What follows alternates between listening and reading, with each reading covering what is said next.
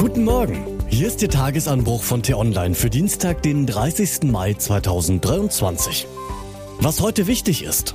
Mia San Mia war gestern. Heute streitet der FC Bayern, wie man es nicht tun sollte.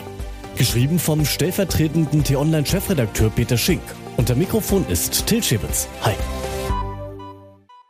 Wir waren ja bei all dem Spektakel nicht dabei. Deshalb müssen wir uns auf das verlassen, was im Nachhinein kolportiert wurde.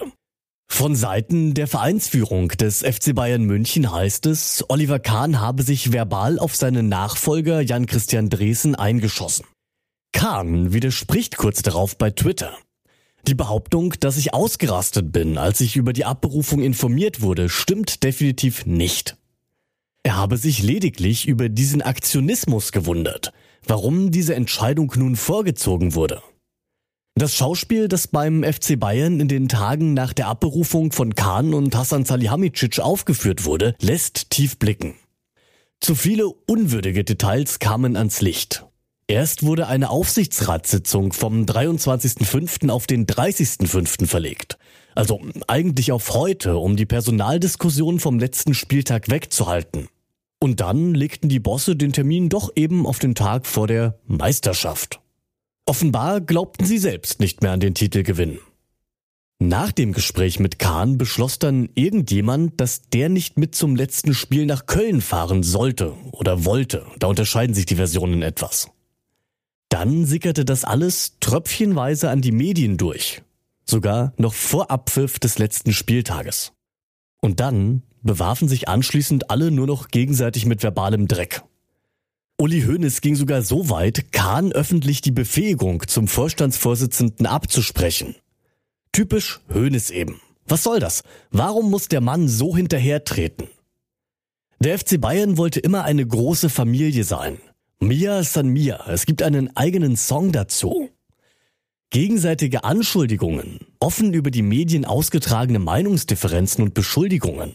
In einer normalen Familie würde man jetzt die nächsten Jahre nicht mehr gemeinsam Weihnachten feiern. Am Ende stehen alle da wie falsche 50er.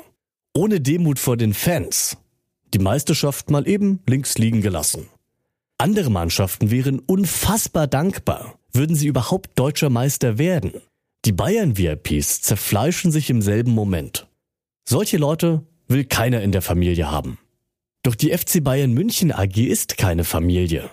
Sie ist ein Großunternehmen mit mehr als 1000 Mitarbeitenden. Es geht ums Geld. Es geht um Sponsorenverträge, Einnahmen aus Fernsehrechten, um millionenschwere Spieler und Vorstandsgehälter. Da hört bekanntlich der Spaß auf.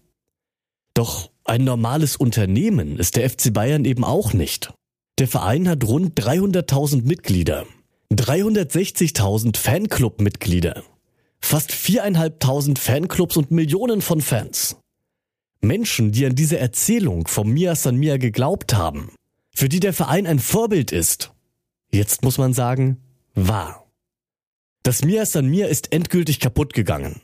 Der Profifußball verliert schon länger seine Vorbildrolle. Da verwundern die Vorgänge beim FC Bayern kaum noch jemand. Das ist bitter, gerade für die vielen jungen Fußballfans. Denn eigentlich geht es beim Fußball ja um das Gefühl, als Mannschaft gemeinsam alles schaffen zu können.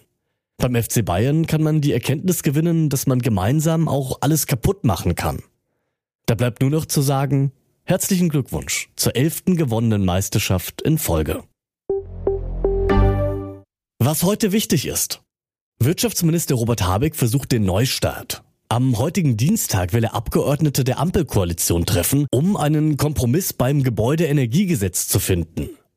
Er betonte am Wochenende, er hoffe, dass die Diskussion nun eine konstruktive, lösungsorientierte Richtung einschlägt. Nach dem Wahlsieg von Recep Tayyip Erdogan steht die Türkei heute vor den gleichen Problemen wie vor der Wahl. Hierzulande ist die türkischstämmige Gemeinschaft gespaltener denn je. Erdogan-Fans zeigten am Sonntagabend bei Autokorsos offen das Handzeichen der rechtsradikalen Grauen Wölfe. Agrarminister Özdemir sagte, für ihn seien die Autokursus kein Feiern, sondern eine nicht zu überhörende Absage an unsere pluralistische Demokratie. Und was ich Ihnen heute besonders empfehle, bei uns nachzulesen, ist das, was einige T-Online-Leserinnen und Leser zum Thema Kirchenaustritt zu sagen haben. Den Link zu diesen doch sehr persönlichen Stimmen finden Sie in den Shownotes und alle anderen Nachrichten, die gibt es auch auf t-online.de oder in unserer App. Das war der T-Online Tagesanbruch, produziert vom Podcast Radio Detektor FM. Die Wochenendausgabe mit einer tiefgründigeren Diskussion finden Sie jetzt im neuen Podcast Diskussionsstoff. Einfach nach Diskussionsstoff suchen und folgen. Und damit bedanke ich mich fürs Zuhören. Bis zum nächsten Mal. Ciao.